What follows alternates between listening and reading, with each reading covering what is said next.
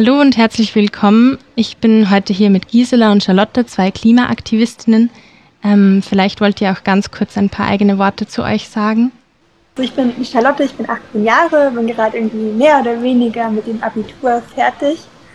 Und ja, wie bereits schon gesagt, ich bin Klimaaktivistin, ich bin aktiv bei Fridays for Future. Ich glaube, das sagt einigen ZuhörerInnen was.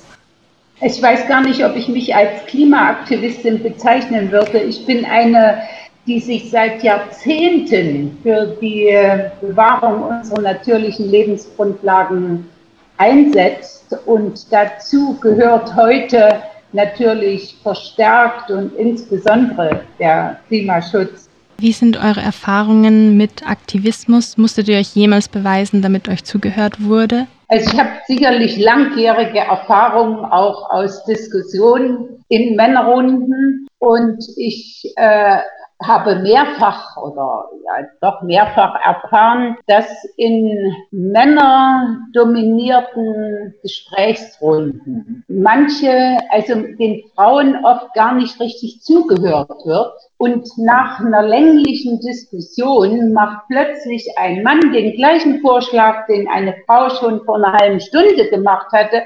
Und plötzlich findet der eine Mehrheit und alle finden es großartig. Ähm, da müssen wir Frauen uns auch deutlich durchsetzen und auch deutliche Botschaften vermitteln. Ich kann mich halt ähm, den Erfahrungen teils halt echt so anschließen, was ich sehr traurig finde. Ähm, was ich halt auch oft habe, ist halt, wie gesagt, dieses, dass man nicht wirklich ernst genommen wird.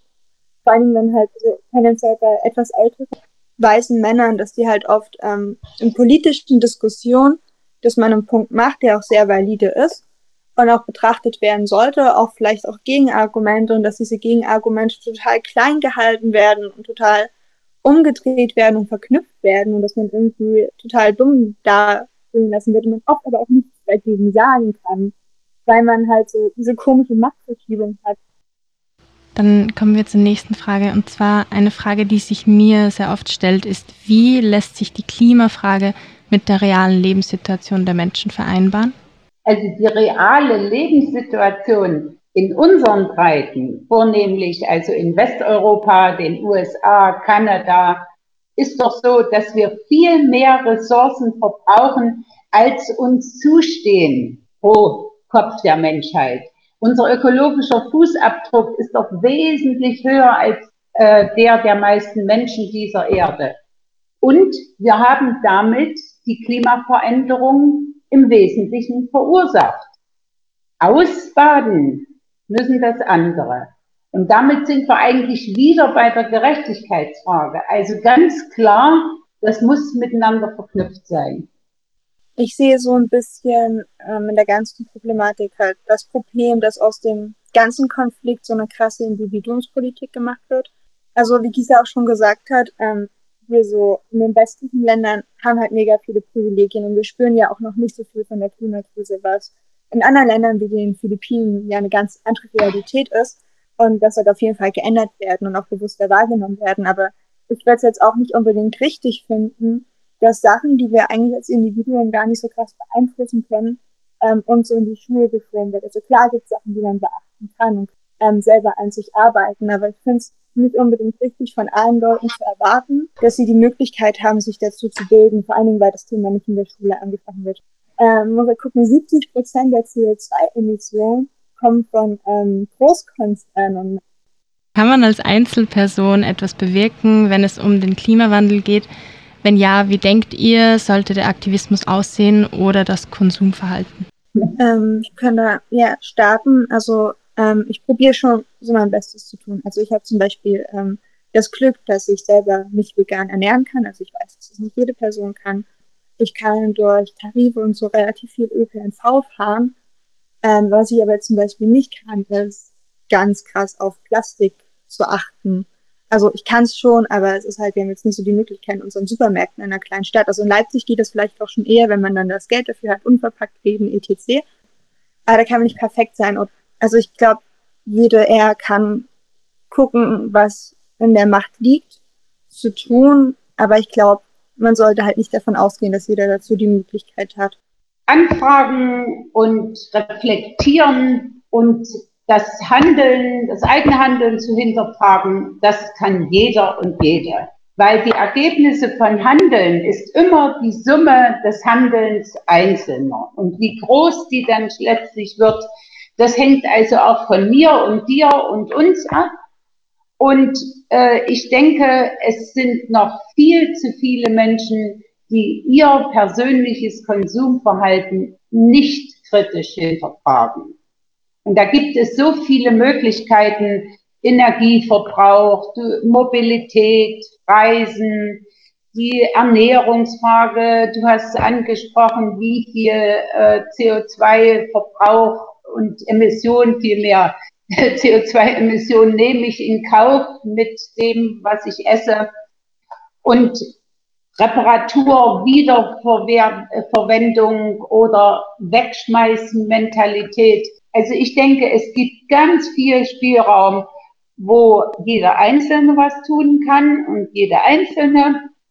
Aber Charlotte, du hast natürlich recht, dass bestimmte Dinge durch politische äh, Einflussnahme, durch äh, politische Strukturen geregelt werden müssen. Und da habe ich auch wieder zumindestens meine Stimme zur Wahl und kann genau hinschauen, wer wird denn die Interessen der nächsten Generation vertreten oder wer ist Lobbyist für die global agierenden Wirtschaftsunternehmen, die möglichst keine Regelung haben möchten.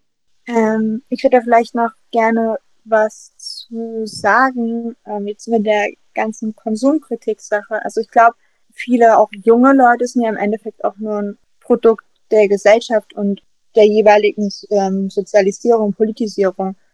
Also ich habe ja, wie gesagt, mega Glück gehabt, dass ich immer Eltern hatte, die schon sehr interessiert in das Thema waren und dadurch hatte ich auch einen Zugang dazu und hatte auch zum Glück die Möglichkeit, mich dazu zu bilden.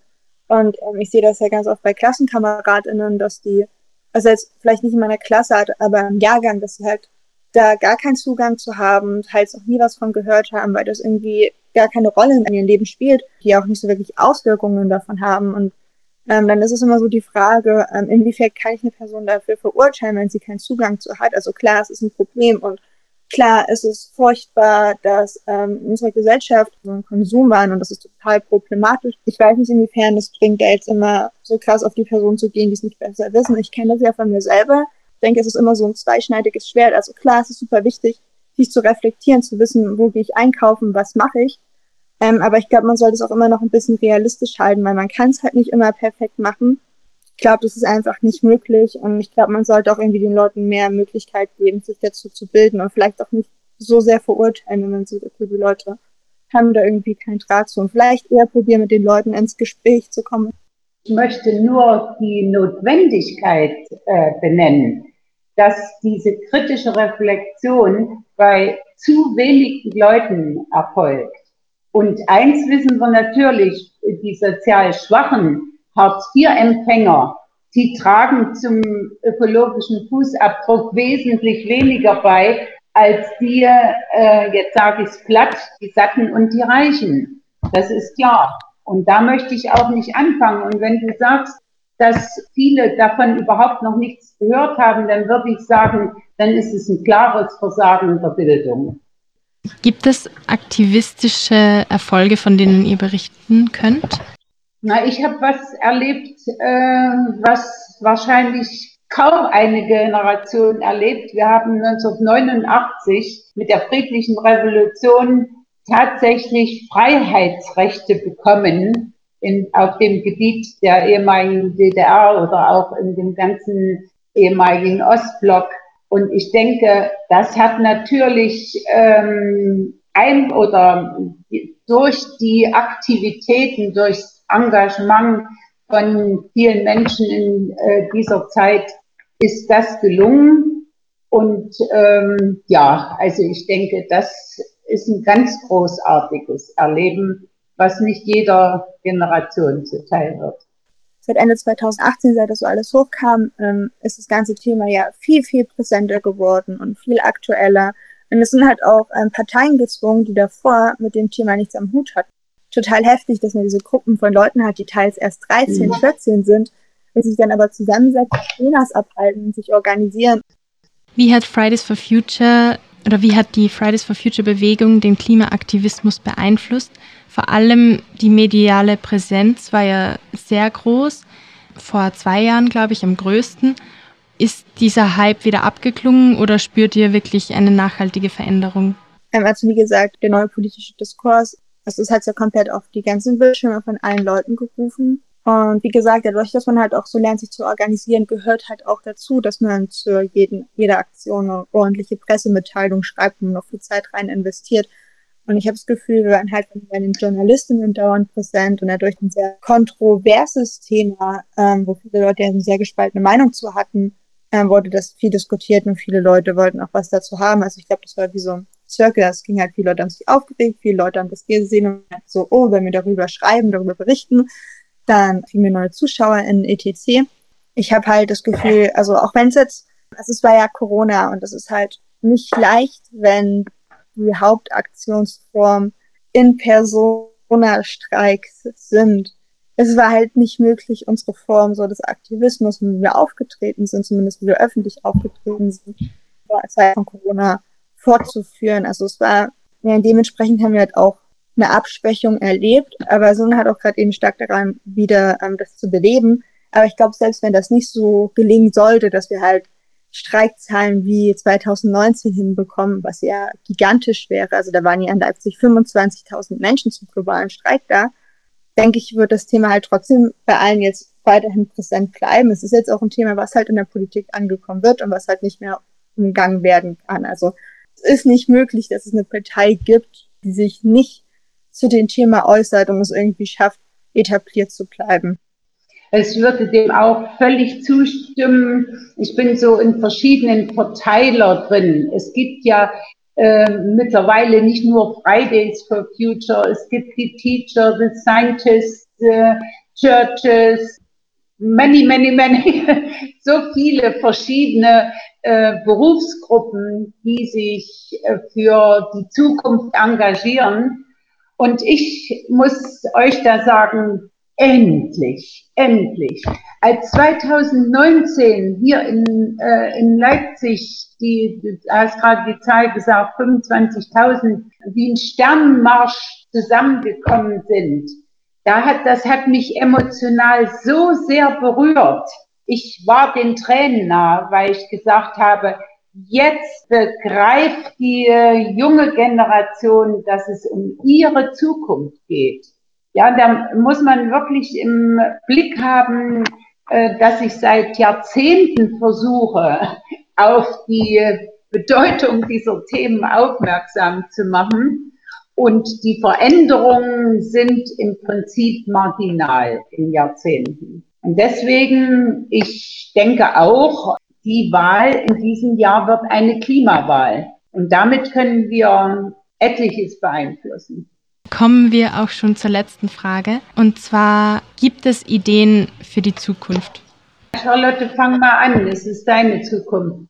Ich hätte welche, aber. Aber so auf jeden Fall ordentlich was geplant. Ich meine, die globalen Klimastreiks werden weiter fortgeführt. Ähm, die Vernetzungen, vor allem auch so Vernetzungen zu ähm, Gewerkschaften wie Verdi, etc.